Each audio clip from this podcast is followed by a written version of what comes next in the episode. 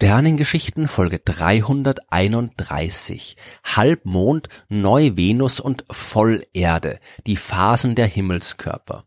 Die Phasen des Mondes, die kennen alle. Immerhin ist der Mond in der Nacht das mit Abstand hellste Objekt am Himmel und kaum zu übersehen. Ebenso wenig zu übersehen ist die Art und Weise, wie er sich verändert obwohl er sich natürlich nicht wirklich verändert. Der Mond bleibt immer der gleiche Mond. Das, was sich ändert, ist das, was in der Astronomie die Elongation genannt wird. Wenn der Mond sich um die Erde bewegt, dann ändert sich der Winkel zwischen der Verbindungslinie von Erde und Mond und der Verbindungslinie zwischen Erde und Sonne. Dieser Winkel, der ist die Elongation oder ein bisschen einfacher formuliert. Mal steht der Mond zwischen Erde und Sonne, und mal steht die Erde zwischen Sonne und Mond. In diesen Fällen ist der Elongationswinkel gleich 0 bzw. 180 Grad. Dazwischen bilden die Linien einen rechten Winkel und die Elongation hat einen Wert von 90 oder 270 Grad. Beim Mond reden wir aber normalerweise nicht von Elongation, zumindest nicht im Alltag. Wenn der Mond zwischen Erde und Sonne steht, dann nennen wir das Neumond denn dann beleuchtet die Sonne nur die von der Erde abgewandte Seite des Mondes und von der Erde aus sehen wir nur seine dunkle Seite.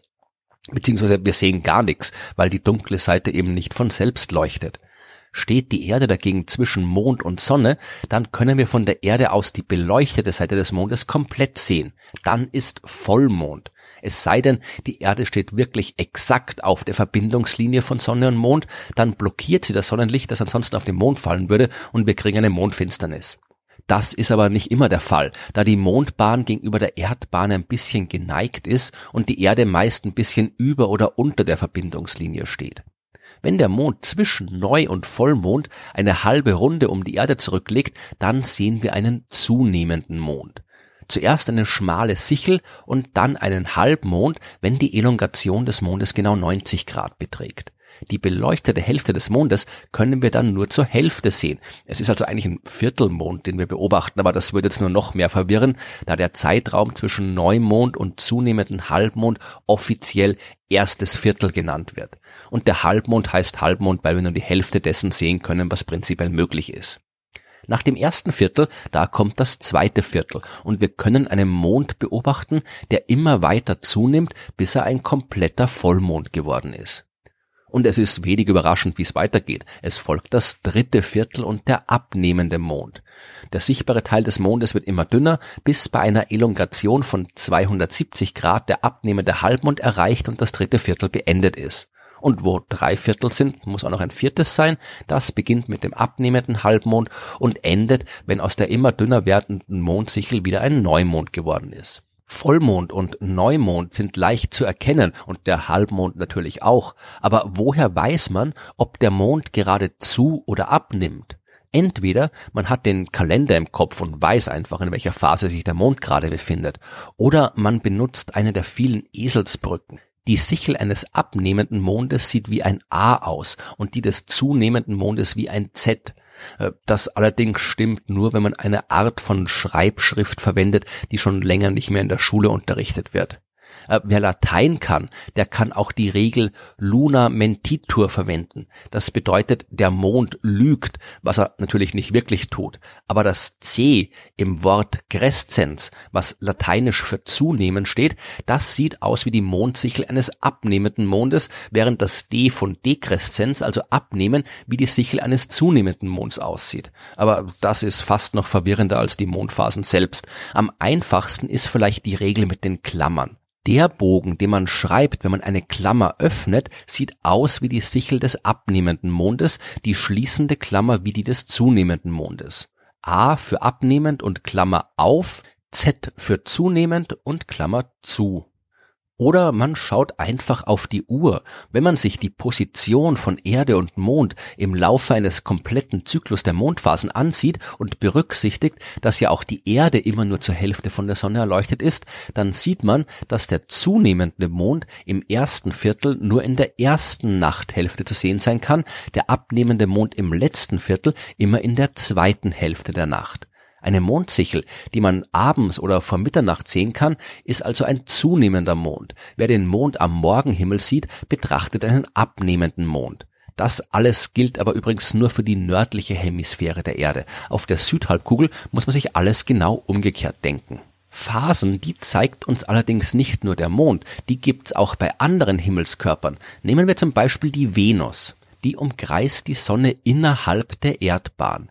Je nachdem, wie Erde und Venus im Verhältnis zur Sonne stehen, kann es auch hier unterschiedliche Situationen geben. Stehen Erde, Venus und Sonne genau in dieser Reihenfolge in einer Linie, dann nennt man das untere Konjunktion.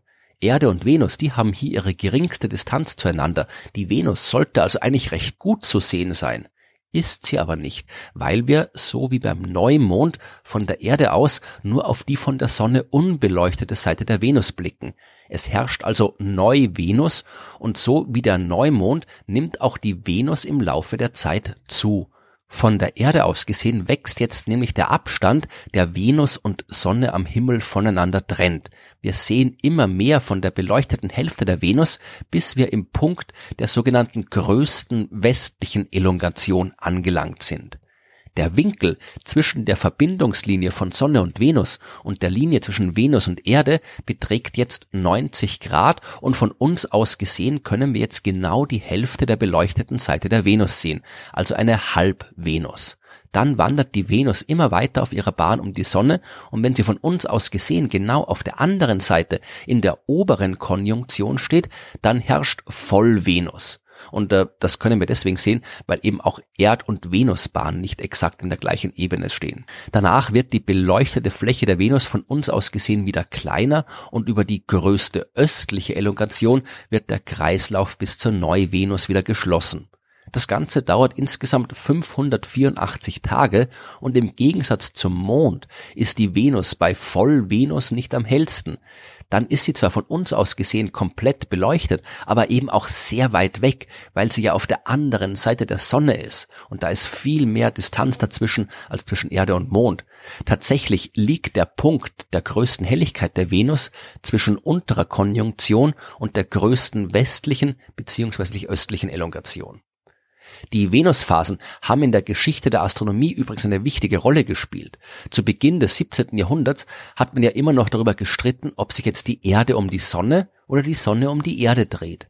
Im alten geozentrischen System müssten sich dann aber nicht nur die Sonne, sondern eben auch die Venus und alle anderen Planeten um die Erde bewegen.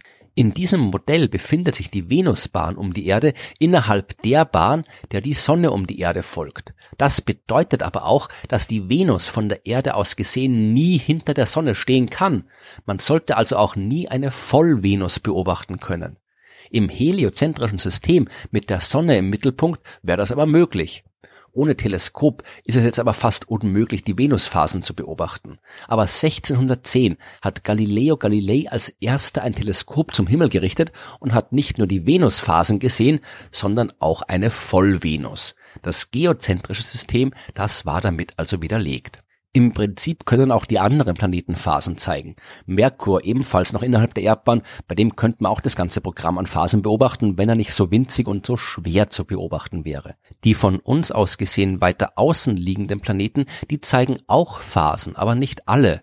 Weil die sich immer außerhalb der Erdbahn befinden, gibt's hier nur die zunehmenden und abnehmenden Phasen, aber keine Neu- oder Vollplaneten. Aber da diese Planeten sowieso immer so weit weg sind, ist der Unterschied sowieso sehr gering. Und äh, was ist mit der Erde selber? Wenn wir von der Erde aus einen Vollmond beobachten, gibt es dann auch eine Vollerde, die man vom Mond aus sehen kann?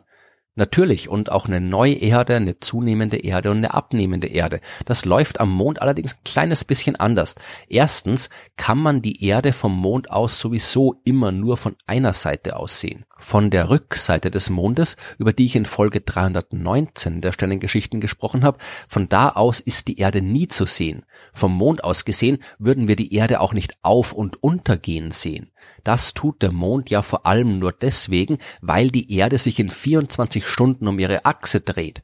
Der Mond dreht sich aber viel langsamer und synchron mit seiner Bewegung um die Erde. Vom Mond aus gesehen scheint die Erde also immer an der gleichen Stelle des Himmels zu stehen.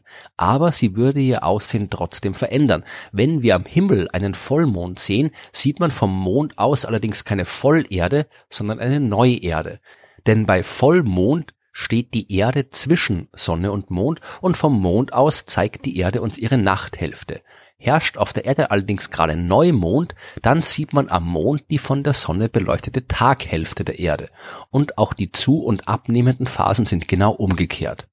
Ob eine Vollerde aber genauso schön und romantisch wirkt wie ein Vollmond, das muss sich erst zeigen. Dazu müssten wir erst auch mal wieder zum Mond fliegen, damit wir uns das mit unseren eigenen Augen anschauen können.